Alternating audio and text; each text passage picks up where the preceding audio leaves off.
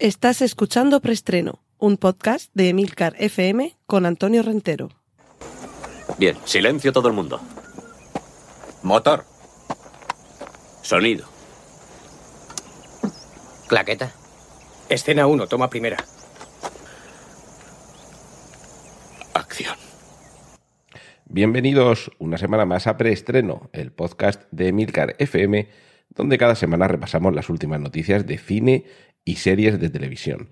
Recordad que en las notas del podcast tenéis los enlaces a contenidos audiovisuales que mencioné desde ahora, vídeos, fotos, carteles, trailers, así como los minutos en los que comienza cada una de las secciones de este preestreno, en el que ya de antemano me disculpo por esta voz que tengo y que ya podéis escuchar con vuestros oídos y que seguramente me obligará a hacer un capítulo un poquito más corto, con alguna con algún bebedizo que tengo por aquí, y a interrumpir de vez en cuando la programación, perdón, la grabación, algo que seguro que para vosotros no va a ser ningún problema, porque ya intentaré yo que no se note. Cortinilla de estrella y. Vamos a empezar con la primera sección, la de, la de noticias, no la que tiene que ver directamente con algún estreno, alguna película, sino con proyectos eh, de futuro en general. La semana pasada estuve contando qué es lo que tenía preparado eh, el conglomerado Marvel Disney para el universo cinematográfico Marvel en los próximos años. Y parte de esos personajes Marvel pertenecen, sobre todo los del universo Spider-Man, a Sony, que aunque en principio parecía que iba a abandonar las, las películas con este personaje, poco a poco ha ido ahí metiendo cuña. Estuvo muy bien la revitalización que supuso el introducir a Spider-Man con Tom Holland interpretándole en el universo cinematográfico Marvel. Y a partir de ahí, no conectados directamente, pero sí ambientados en un universo en el que se pueden dar esas conexiones, vamos a tener más películas. Ya hemos tenido alguna, como es Venom, y algunas de las que vienen por delante se siguen centrando en los villanos. De hecho, uno de esos proyectos va a ser la continuación de Venom, Venom 2, y vamos a continuar conociendo a algunos villanos. La semana pasada ya os hablé también de la primera fotografía que había del rodaje de Morbius, con Jared Leto interpretando a este personaje. Y también vamos a tener a otro de los clásicos enemigos de Spider-Man, que es Craven, el cazador. En concreto, la película de Morbius se estrenará en Estados Unidos el 31 de julio de 2020. Y bueno, como he dicho, ahí va a estar eh, Jared Leto, que es quien va a interpretar al, personaje protagonista y, no va a ser la única película que ya tiene su fecha de estreno fijada. Para el 2 de octubre de 2020, aquí para celebrar el día de mi cumpleaños, Venom 2 se estrenará en Estados Unidos y de nuevo Tom Hardy vuelve a ser Eddie Brock, es decir, Venom, y a quien vamos a tener aquí como villano es a otro gran actor, como es Woody Harrelson, que va a interpretar nada más y nada menos que a Carnage, que es otro de los grandes villanos, no tan clásico, este es un poquito más moderno, que tampoco es que Venom sea de los más modernos, pero bueno, Venom, si no recuerdo mal, procede, me remito a mi época de viejuno coleccionista de cómics, porque hoy, la verdad es que sigo teniéndolos, tendré más de treinta y tantos mil cómics, pero la verdad es que en los últimos años compro muy poquitos, pero en la época en la que compraba todas las semanas, y entre otros también de superhéroes, el momento de las Secret Wars fue cuando en, el cómic sale eh, a la luz este traje que posteriormente descubrimos que es un simbionte y que ya cuando vuelven de las Secret Wars, del mundo aquel al que se los lleva el, el Todopoderoso, va adquiriendo conciencia y entidad propia. A partir de ahí eh, nace Venom y más tarde nacería Carnage. Todo esto estamos hablando años, años 90 y Carnage creo que es incluso más moderno. La cuestión es que esta película, claro, si la quieren estrenar en octubre de 2020, no deben de tardar mucho en empezar a rodarla. Y, de hecho, por aquí tengo la, nota de que sería eh, en principios de noviembre cuando comenzaría el rodaje, noviembre de este año. Es decir, yo lo veo un poquito rápido, sobre todo por la postproducción digital, que va a ser intensa. Para lo que todavía no tenemos fecha es para la película de Craven, de, Sergei Kravinov, el, cazador. Este sí que es uno de los, de los míticos de mm, enemigos de Spider-Man. y, por lo que parece, el guionista que está sería, a ver, lo tengo por aquí, Richard Wenk, sería el guionista, ya ha avanzado que se va a centrar en la, en la saga, en, la, en, el arco argumental de la última cacería de Kraven. Estos son unos cómics del año 87 de, de Metis y de Matis y Mike Zeck. Que estos, este cómic sí que, sí, que lo, sí que lo tengo yo. Y claro, dentro de la última cacería de Kraven, es que ahí está Spider-Man. Es decir, que este podría ser el primer título de este universo expandido dentro de Sony en el que ya veamos a Spider-Man. Y otras películas de las que tampoco tenemos fecha de estreno, pero sí se sabe que se está trabajando en ellas, son la de Silver Sable y Black Cat, serían dos películas distintas, no una conjunta. Y después del exitazo que ha sido esa grandísima y recomendabilísima película que es Spider-Man, un nuevo universo, está claro que va a haber segunda parte, pero todo esto todavía todavía no, no se ha confirmado mm, e-, este último título en concreto, pero desde luego mm, no deberían desaprovechar la oportunidad de llevar a la gente al cine porque la película es muy buena y funcionó, pero que muy bien. Cortinilla de estrella y... Y vamos ya con las películas.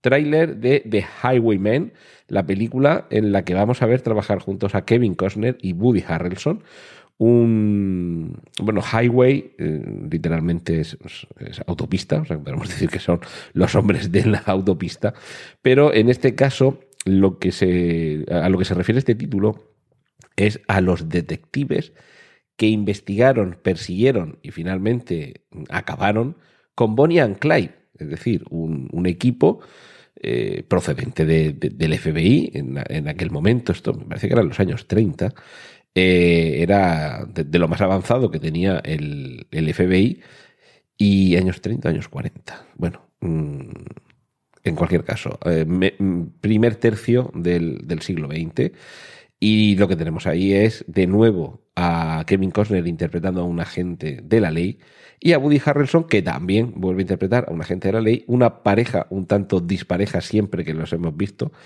Y, en este caso, además, eh, los personajes son, proceden del cuerpo de los Rangers de Texas, con lo cual imaginamos que van a ser dos hombres duros y es que desde luego eh, la carrera delictiva de Bonnie y Clyde fue tremenda, así que vamos a tener seguramente una, una película más que, más que trepidante.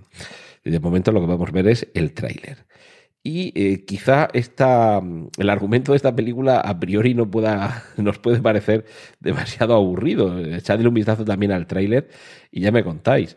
El título, El profesor y el loco, de Professor and the Madman, eh, perdón, and the Madman, eh, nos trae otro, otro tándem de, de grandes actores a lo que siempre es interesante verlos trabajar de manera conjunta. Mel Gibson y Sean Penn. ¿Por qué digo que a lo mejor el, argumento de esta película nos puede parecer un poquito soso? Porque es la historia de cómo se generó, de cómo se llegó a publicar el Oxford English Dictionary, es decir, el equivalente en Reino Unido de nuestro diccionario de la Real Academia de la Lengua. Allí como tal no existe una academia de la lengua, pero el, Oxford English Dictionary es el diccionario de referencia del idioma inglés. Y vamos a ver, vamos a ver cómo eh, se generó esa, esa historia. De, o sea, cómo se generó eh, eh, ese libro, ese, ese diccionario, esa, referencia para la lengua británica. Y a partir de aquí lo que vamos a tener es no solo el, profesor, que es el personaje que interpreta eh, Mel, Gibson, eh, Mel, Gibson, y eh, su, su, relación con el personaje de Son Penn, que es un preso que está en prisión por haber asesinado a alguien y que además, de ahí lo del profesor y el madman, el loco, y además es que está recluido en un, en un sanatorio mental. Y bueno, pues de entre las locuras de este señor que está ahí recluido por haber matado a alguien, proceden nada menos que 10.000 palabras que son las que se aportarán a este diccionario. Una película, desde luego, curiosa, sobre todo lo interesante es ver este, este duelo entre estos dos actores y ya me imagino que también para los lingüistas y la gente interesada en estas cuestiones, el que haya una película sobre cómo se, se gestó este diccionario, pues no deja de ser curioso. Lo que, lo que seguro que va a suscitar más curiosidad son las primeras imágenes. Os coloco el, el, enlace al artículo en el que aparecen para que las podáis ver. Las primeras imágenes de una película que se titula Instinto y que con, desde luego, una fotografía y una ambientación exquisita, supone el primer paso del actor español Mario Casas en el thriller erótico. Esto es, eh, esto es, por cierto, me acabo, me acabo de, pasar a la siguiente sección. Esto no, es una película, es una serie, perdonad que se, que se me haya colado aquí, es una serie que va a llegar a Movistar Plus. Y junto a Mario Casas van a estar también Ingrid García Johnson, Silvia Alonso, Oscar Casas Llonarias, Lola Dueñas y Miriam Gallego. Thriller erótico. a partir de, marzo se van a, a proyectar en el Festival de Málaga los primeros capítulos y los que estéis abonados a la plataforma Movistar Plus, estad atentos porque me imagino que ya a partir del verano podremos ver esta, esta miniserie en realidad, son ocho episodios de 50 minutos, que viene a ser un poco, por lo que parece, una mezcla entre 50 sombras de Grey y la película Shane, esa película con un Michael Fassbender que, como dijo mi madre cuando fue a ver la película, te pasas la mitad del metraje pensando, al final se tira a la hermana, y la otra mitad pensando, ¿todo eso es suyo? Cortinilla de estrella y... Y ahora nos adentramos ya en la parte de los remakes, las secuelas y compañía. Empezamos con la fecha de estreno de la segunda parte de Maléfica. Fíjate qué bien funcionó esta, esta vuelta de calcetín sobre la historia de la Bella Durmiente. Parecía que ya lo sabíamos todo sobre la Bella Durmiente. Anda que no nos quedaba, anda que no nos quedaba por saber de lo que estaba pasando allí. En este caso va a ser el 29 de mayo del año 2020, eh, cuando se nos había dicho que originalmente se iba a estrenar y ahora se ha, eh, se ha retrasado eh, la fecha de estreno hasta el 18 de octubre, perdón, se ha adelantado, se ha adelantado hasta el 18 de octubre de 2019. Es decir, vamos a, tener casi ocho meses antes la, la película. Mm, lo normal, de hecho, suele ser al revés, que la película se anuncie para una fecha y posteriormente se cambie ese, estreno a una fecha posterior. Pero como digo, en este caso, a pesar de que inicialmente era mayo de 2020 la fecha de estreno, la vamos a poder ver este mismo año, el 18 de octubre de 2019, siempre, eso sí, fechas de estreno en Estados Unidos. Y para esta secuela, evidentemente, no podía ser de otra forma, repiten sus papeles las dos grandes actrices protagonistas, Angelina Jolie como la maléfica del título y el Fanning que interpreta a la Vía Durmiente o como la llama maléfica, el bicho, el bichillo. Eh, trailer, seguimos eh, en la factoría Disney. Nuevo tráiler, ahora sí, completo y en todo su esplendor, de la película Aladino. Desde luego, por el tráiler mm, sería muy extraño que la película defraudase, porque parece superar aquella, toda aquella magia, toda aquella fantasía y todo aquel espectáculo que supuso eh, la versión de dibujos animados de Disney de Aladino. Casi podría decirse que es mejor, con, con todavía más espectáculo, y de momento y por el tráiler el personaje del genio, que en la película original le ponía la voz en inglés Robin Williams, de aquí en España José Mayuste, eh, antiguo componente de Martes y 13, parece que Will Smith llena bastante bien la piel azul del genio. Evidentemente de estos actores que hay quien, quien no lo soporta y otros que, que, bueno, más bien le valoramos en función del personaje que interprete en cada ocasión. Y tiene, tiene muy buena pinta el tráiler y la película, desde luego, creo que, nos va a, divertir. Tenemos también una primera foto de The Hitman's Wife Bodyguard. Si recordáis, no hace mucho se estrenó una película que era el guardaespaldas del asesino, de Hitman's Bodyguard, sin el wife de por medio, en el que Ryan Reynolds tenía que proteger a Samuel L. Jackson. Y la mujer de Samuel L. Jackson era, eh, la interpretaba Salma Hayek. Pues bien, ahora lo que tenemos es una secuela de esa película que realmente había mucha química entre aquellos dos personajes, entre, tanto en los personajes como en, los actores. Es una película muy divertida, una película de acción sin ningún tipo de complejo ni prejuicio. Y no es que fuera tampoco un súper taquillazo, pero bueno, funcionó bien. en una película que, que entretenía bastante que, te quedabas con, ganas de ver cómo continuaba la historia y eso es lo que nos van a dar ahora. De momento tenemos una primera foto de rodaje con los tres protagonistas principales ensangrentados o salpicados de sangre y que hace sospechar que vamos a seguir por la misma senda que en la primera entrega. Y por último, mm, seguimos, seguimos en este caso en la factoría Disney porque Cruella de Vil va a ser una película en imagen real dentro de esta serie de adaptaciones o reinterpretaciones de sus clásicos animados que están haciendo en la casa del ratón.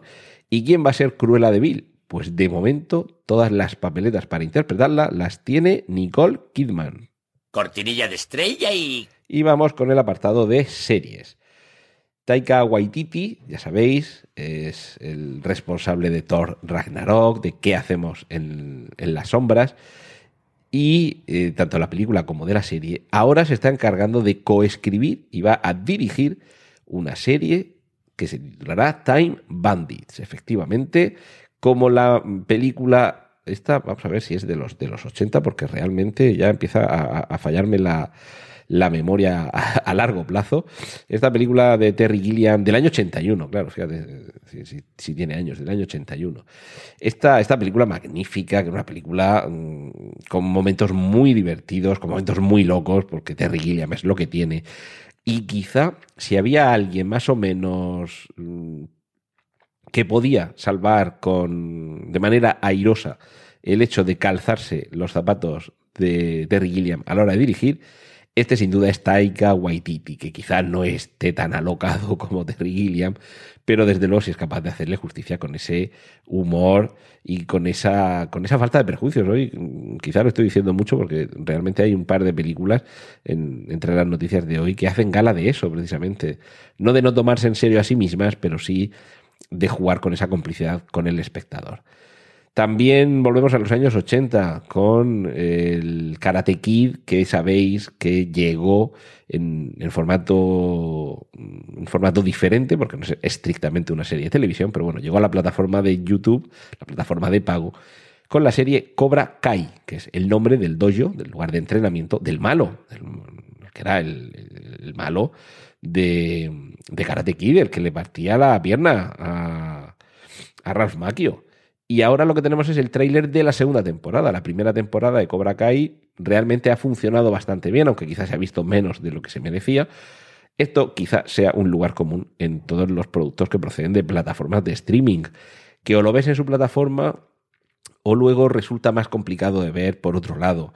Y realmente eso, esto es un poco una pena, es algo injusto. Hay algunos productos que quizás podrían tener una vida más que, más que digna y más que merecida en, en, cadenas de televisión, llegar a un público más amplio y lamentablemente se quedan ahí. Pero bueno, ¿qué le vamos a hacer? Es un poco el signo de los tiempos. y el signo de los tiempos es que si algo funciona, los algoritmos lo, saben trasladar a los productores para que, como en este caso, eh, y con el tráiler podéis haceros una idea de por dónde va la cosa, no de por dónde van los tiros, sino de por dónde van las, las patadas, que en este caso, como digo, se pueda seguir ampliando la recuperación de este conflicto entre, entre los dos karatecas, entre el bien y el mal, que esto también es un poco lo que se nos demuestra, o lo que se nos muestra, perdón, en este tráiler. Otro tráiler de una miniserie, esta le tengo muchísimas, muchísimas ganas, la miniserie de HBO sobre Chernobyl. Ese desastre nuclear o, atómico, no sé realmente cuál sería el, término más apropiado, pero bueno, la central nuclear de Chernobyl, sabéis que en el año 1986 el reactor 4 creo que era, eh, sufrió un problema que obligó a que hubiera que evacuar toda la zona, causó muchos muertos, no de forma inmediata, sino entre quienes acudieron a tratar de, echar cemento, aquellos los famosos liquidadores. En fin, a mí particularmente me ha fascinado siempre todo esto de Chernobyl, que por cierto tuvo lugar un 26 de abril del año 1986 y me acuerdo de la fecha porque era el cumpleaños de mi padre. Y, y, además recuerdo que durante meses estuve guardando, y de hecho por algún lado todavía las tengo guardadas, debería quizás escanearlas y colgarlas en internet, todas las páginas de los periódicos en los que aparecía la información sobre el desastre de Chernobyl. Incluso como en, sitios tan remotos como Alemania o Italia se detectaban partículas radioactivas empujadas por, por el viento. Es decir, que aquello realmente afectó mucho a, la zona, pero, pero no quedó, su, alcance fue, bastante más amplio. De hecho, hay un, libro que, si no recuerdo mal, es una ganadora del, premio Nobel. Y voy a ver si, si, no, me, si no me equivoco ni con el nombre ni con el premio. Y, os, os, lo digo sin, sin fallar demasiado. Eh, sí, sí, efectivamente. Eh, ganó, ganó el premio Nobel. Es que dudaba si había sido premio Nobel o premio Príncipe de Asturias, pero sí. Se trata de Svetlana Alexievich. Svetlana Alexievich, que ganó el premio Nobel de Literatura en el año 2015 y que tiene un libro que es, bueno, súper, ultra, mega recomendable, que se llama Voces desde Chernobyl. Y en él lo que hace es ir entrevistando a todo tipo de personas que, sufrieron de una o de otra forma, que vivieron y que padecieron eh, todo lo que supuso tanto el accidente nuclear como sus consecuencias a medio, a corto, medio y largo plazo. Es eh, un libro realmente, es periodista, así que el, libro más que una novela es una especie de gran reportaje, gran documental mm, en el que va, como digo, recabando las, las opiniones de cada de distintos tipos de personas y hay, bueno, hay momentos muy dramáticos, momentos muy trágicos, otros tremendamente interesantes desde el punto de vista tanto histórico como social, como científico. Y hay incluso momentos, momentos para, el, para el humor. Recuerdo un pasaje en el que se comenta que en un mercado, si, recordáis, toda la zona se, se evacuó y por supuesto, como todo estaba impregnado de radiación, no se podía vender ni comerciar con ningún producto que surgiera de, los campos alrededor de, de, Chernobyl, porque claro, estaban irradiados y podían ocasionar graves problemas de salud a quien los ingiriese. Pues bien, había un puesto en un mercado en el que ponía tomates de Chernobyl. Y entonces había uno que le decía a la persona que tenía el puesto, dice, hombre, pero no seas, no seas animal, no pongas en el cartel que son tomates de Chernobyl porque no te los va a comprar nadie porque son radiactivos. Y entonces este decía, dice, no, me los va a comprar mucha gente, pero no para comérselos ellos, sino para que, para que se los coma su suegra. Quiero decir que el libro incide un poco también en esos contrastes que, toda tragedia, de hecho, tiene, muere mucha gente y es doloroso. Y de hecho, todavía sigue viva la, herida de Chernobyl y seguirá viva por, muchos siglos. Pero incluso dentro del dolor también hay momentos para, el humor. Me parece que esta, esta miniserie de HBO, titulada simplemente así, Chernobyl, y que en el tráiler podéis ver imágenes muy, muy potentes en lo, eh, tanto en lo visual como en lo conceptual, yo creo que no va a haber mucho, mucho espacio para el humor. Pero, pero en cualquier caso, ya digo que la serie le tengo muchas ganas. En primer lugar, porque yo tengo esa, esa pasión, ese interés por todo lo que rodea a Chernobyl, porque claro, cuando sucedió yo tenía 16 años y estas cosas a mí me, me, me, interesaban y me preocupaban. Pero, pero bueno, desde el punto de vista dramático, una, una serie que parece eh, ser muy fiel a la realidad y, y, bueno, casi se me olvida.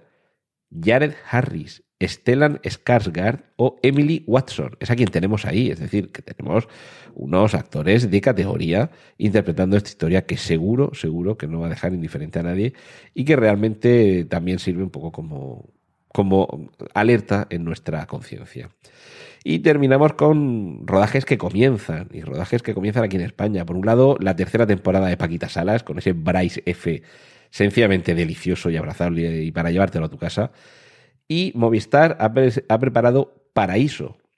Ojo, Paraíso es una serie que se está vendiendo, y quizás no sean los propios productores o los propios guionistas los que la estén vendiendo así, pero vamos a tratarlo también con, cariño, ¿de acuerdo? de, este argumento de venta.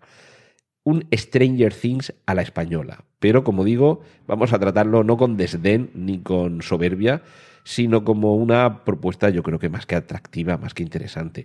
De hecho, por lo que parece, no sería tanto un Stranger Things, que también puede tener elementos, como un Dark, si recordáis, es esa serie alemana que tenía un tono similar a Stranger Things, que mm, tenía también un trasfondo no idéntico, pero sí familiar, y que mm, desde luego visualmente y conceptualmente nos remitía nos remitían al pasado, nos remitían a los años 80. En este caso, eh, los creadores de Paraíso son los mismos creadores de Fuga de Cerebros, Tres metros sobre el cielo, El internado o Los protegidos. Es decir, que, en fin, nos podrán gustar más o menos todos o algunos de estos productos, pero desde luego es gente que sabe bien lo que se lleva entre manos y que lo que quieren hacer es combinar en una serie fantástica el drama juvenil, la ciencia ficción y el misterio todo ello ambientado en un pueblo de Levante del año 92. Van a ser ocho episodios en los que conoceremos la desaparición de tres, tres chicas quinceañeras y el hermano pequeño de una de ellas va a ser quien inicie, junto a sus amigos, una investigación en la que descubrirán que sus raptores no son de este mundo. Y ya a este mundo le ponemos todos los interrogantes que queramos, porque eso seguramente va a ser parte del encanto. Como, como han dicho desde el equipo de, producción de esta, de esta serie, quieren contar una historia fantástica que conecte los referentes de nuestra adolescencia. Ojo, nuestra adolescencia, la de los que nacimos en los años 70, ¿vale? Es decir, eh, el cine ochentero de Spielberg, la serie V, Verano Azul. Es un poco eso, todo lo que. Eh, los elementos que se han ido metiendo en esta coctelera. Y si os digo que le tengo ganas a Chernobyl, a Paraíso, realmente eh, estoy por deciros que casi, casi le tengo más ganas. Cortinilla de estrella y... Y vamos a adentrarnos muy rápidamente en la sección dedicada al cómic. Se confirma que James Gunn vuelve a dirigir, en el caso que nos ocupa, con Escuadrón Suicida 2 que por cierto puede ser una película que no solo le pegue muy bien a su estilo, sino que además suponga el paso atrás más peculiar de Will Smith. Sabéis que suele elegir bastante bien sus papeles. Eh, Escuadrón Suicida, la verdad es que no era la gran película que muchos esperábamos, pero bueno, se funcionó bastante bien en taquilla y quizá Will Smith no se ha fiado de continuar en la secuela. Y es curioso, es curioso porque suele elegir bastante bien sus papeles habitualmente y en este caso le va a sustituir Idris Elba, que este es otro imponente actor que siempre da gusto verlo y va a ser muy curioso ver cómo eh, interpreta un personaje que ya hemos conocido por Will Smith. Eh, sin salir de, de, las páginas de las viñetas, nos vamos a ir a What If. What If, que en español se traduciría por Easy en condicional y con puntos suspensivos y entre interrogaciones. What If era una serie, una de mis series favoritas de la, de la casa Marvel, en el que se nos planteaban hipótesis sobre qué pasaría si, por ejemplo, mm, Daredevil no fuese ciego, si, mm, si el Doctor Doom, el Doctor Muerte, en lugar de un villano fuese un héroe, si Hulk, si la masa cuando se transforma, siguiera teniendo el, cerebro de Bruce Banner en toda su plenitud de funciones. Ojo porque algunos de estos eh, interrogantes hipotéticos con el tiempo terminaron convirtiéndose en, tramas de, de, la serie, digamos, seria. Y ahora en Disney han pensado que van a desarrollar una serie, en este caso animada, de dibujos animados, en su plataforma Disney Plus y aunque las historias no van a formar canon, no van a formar parte del canon del universo cinematográfico Marvel, sí van a estar supervisadas por el propio Kevin Feige, que es el, supervisor, el alma mater de este desarrollo cinematográfico. Esta, esta, serie, por cierto, que nació en el año 77 y tuvo más de 200 números, es decir, fijaos si a 12 ejemplares al año, pues fijaos si tuvo, si tuvo duración, tuvo números muy irregulares, algunos desde luego eran más que atractivos por la premisa, pero luego el desarrollo de la historia no daba para tanto. O, lo atractivo era el equipo que se hacía cargo, el equipo creativo de guionista o dibujante que se hacían cargo de cada uno de esos episodios. En fin, eh, aquí lo que entramos es en el mundo, ya digo, de la hipótesis y la imaginación. Es el límite. Al no estar sujeto al canon, los episodios de esta serie de What If pueden ser auténticamente antológicos y bueno, lo mejor es que todavía no sabemos si lo harán exactamente igual que en el cómic, pero los cómics eran todo capítulos autoconclusivos, es decir, lo que te planteaban como hipótesis al principio en ese capítulo se resolvía de mejor o peor forma y ahí, ya ahí terminaba. Y finalizamos con un enlace a una página web, no para que veáis un, un vídeo ni un tráiler, sino las fotos, porque quizá eh, no los conozcáis, eh, vais pinchando en cada uno de los nombres que aparecen ahí, para que podáis ver las fotos de los rostros que podrían encarnar a Batman en la película de Batman de Matt Reeves. En este caso, si era eh, Ben Affleck, el actor que lo iba a interpretar y que sabéis que ya abandonó el proyecto, nos vamos a personajes bastante más jóvenes, o perdón, a un personaje bastante más joven, porque los, eh, los actores seleccionados en esta tanda final son realmente muy jóvenes. Jack Raynor, que lo hemos visto en Transformers en la era de la extinción, Alexander Ludwig, de la serie Vikingos, Jack O'Connell, de Skins, y mis dos favoritos, Aaron Taylor Johnson, que lo hemos visto en Animales Nocturnos y en Kick Ass, este ya sabe lo que es ser un superhéroe, y Nicholas Holt, que es la bestia en los últimos, las últimas entregas cinematográficas de X-Men. De entre estos dos, realmente yo me quedaría más con Nicholas Holt, realmente. Aaron Taylor Johnson, que se ha puesto hecho un, Madas. Bueno, por cierto, era Kikas y también era eh, Mercurio. En, Los Vengadores, eh, yo lo diré, eh, la era de Ultron. Y mm, sí queda un poco más el pego de superhéroe mazas, pero parece que con The Batman, con esta película Matt Reeves, no tanto una película de acción, que tendrá sus momentos, pero lo que trata es de recuperar esa parte de detective, que recordemos que Batman precisamente empezó una colección que se llamaba Detective Comics, que de ahí viene también el nombre de DC, la, casa de, cómics, y que incluso eh, algunos de sus archivillanos, como son el Joker o Ra's al Ghul, se refieren a Batman como detective, le llaman así, eh, el detective. Eh, en ese sentido, a mí Nicholas Hoult me parece un actor mucho más capaz de dar, de dar ese, ese aspecto interpretativo. Pero en fin, de momento estos son los nombres que hay, ya veremos finalmente cuál se elige. Cortinilla de estrella y... Y terminamos con las adaptaciones. Doom, el mítico videojuego de ID Software. ¿Era de ID Software? ¿O ese era Quake? Ay, ya, me he liado. Eh, y bueno, y, de paso, y de paso estoy, estoy revelando mi, edad. Eh, sí, efectivamente, lo acabo de buscar. ID Software fue la casa que nos trajo Doom. Ya hubo, de hecho, una película, pues no sé en qué año se estrenó, en los años, yo creo que a finales de los años 90. Y realmente la película que ya no, merecía mucho, mucho la pena. Pero ahora, ahora parece que, que vuelven al ataque y y, vuelve, regresa, en fin, en, esta ocasión con el, con, de nuevo con el argumento original de que algo ha pasado en la base de la Luna, en una base que, tenemos los terrícolas en la Luna, y cuando llegan al rescate, pues se encuentran aquello lleno de criaturas horrorosas. Quizás sea más recomendable la, la miniserie que vais a poder ver, desde luego lo que vais a poder ver ahora es el tráiler, el tráiler de Good Omens que esto creo que aquí en España se llamaba Buenos Presagios, me parece que era. Una novela más que interesante, más que divertida, y la serie desde luego parece respetar ese tono.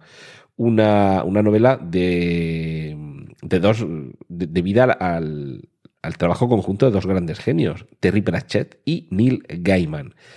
Cualquiera de ellos dos por separado ya merece la pena ver cualquier cosa que hayan escrito. Yo creo que hasta una película basada en sus listas de la compra. Pero si estos dos se juntan y nos dan eh, Good esta historia en la que el anticristo se pierde y un, un arcángel y un, y un diablo tienen que tratar de encontrarlo, eh, con los cuatro jinetes del apocalipsis sueltos por la tierra, y cuando además sabemos que los, los personajes eh, principales están interpretados por eh, David Tennant y, yo me acordaré de cómo se llama el otro. Mm, bueno, pues no me acordaré cómo se llama el otro. Eh, bueno, la cuestión es que ve el tráiler, seguro que os va a encantar y además con el acento inglés que tienen estos dos actores es de esas delicias de escuchar en su idioma original. Y por ir finalizando, ya hay director para la adaptación de El Talismán, una novela también de dos genios, eh, escrita a cuatro manos entre Stephen King y Peter Straub. En este caso, el, nombre del, director mm, eh, lo, tengo, lo tengo por aquí. Eh, sí, eh, Mike Barker, que es un director que le hemos visto, hemos visto su trabajo en algunos episodios del cuento de la criada. la, la, película comienza a rodarse próximamente, no hay todavía una, una, una fecha de estreno, pero parece que como últimamente está de moda el seguir haciendo, porque se ha hecho de toda la vida, adaptaciones al cine y a series de televisión, de trabajos de Stephen King, este era uno de los grandes que quedaba todavía por adaptar, el talismán. Y antes de despedirnos, parece ser, parece ser, todo esto siempre hay que cogerlo un poquito con pinzas, que la serie que Amazon eh, prepara sobre El Señor de los Anillos va a estar ambientada en la Segunda Edad, con todas las implicaciones que esto tiene, porque la Segunda Edad de la Tierra Media es la que sucede antes de todo lo que conocemos por la trilogía del Señor de los Anillos, la comunidad del Anillo y demás. Todo, todo lo que transcurre ahí eh, por cierto, eso mm, se ha comunicado de forma oficial por la cuenta en Twitter de la serie del Señor de los Anillos en Prime Video, con un mapa de la Tierra Media y una frase escueta, bienvenidos a la, a la segunda era. Eh, pero bueno, es que esta, segunda edad, la, también conocida como la Edad Oscura, fue el momento en el que Sauron ordenó que se forjasen los anillos, ya sabéis, aquello de los... Eh, de los tres anillos para los reyes elfos bajo el cielo, siete para los señores enanos en palacios de piedra, nueve para los hombres mortales condenados a morir y un anillo único, que es el que los eh, atraería y los ataría en la oscuridad. ¿Todo esto qué quiere decir? Que como el final va a ser el triunfo de... el triunfo sobre Sauron, la parte épica que nos va a mostrar esta serie, vamos, casi va a palidecer con respecto a lo que ya hemos visto en las dos trilogías que llevamos de películas, la del Señor de los Anillos y la de El Hobbit. Pero, claro, todo esto en una época post Juego de Tronos no nos hace sino albergar las mejores de las esperanzas para esta serie. Y aquí y ahora la mejor de mis esperanzas es que volváis a preestreno la semana que viene y en mi caso particular espero mejorar y tener una voz un poquito más presentable. Muchas gracias y un saludo de Antonio Rentero. ¡Y corten! Gracias por escuchar Preestreno. Puedes contactar con nosotros en emilcar.fm barra preestreno, donde encontrarás nuestros anteriores episodios. Genial, la positiva.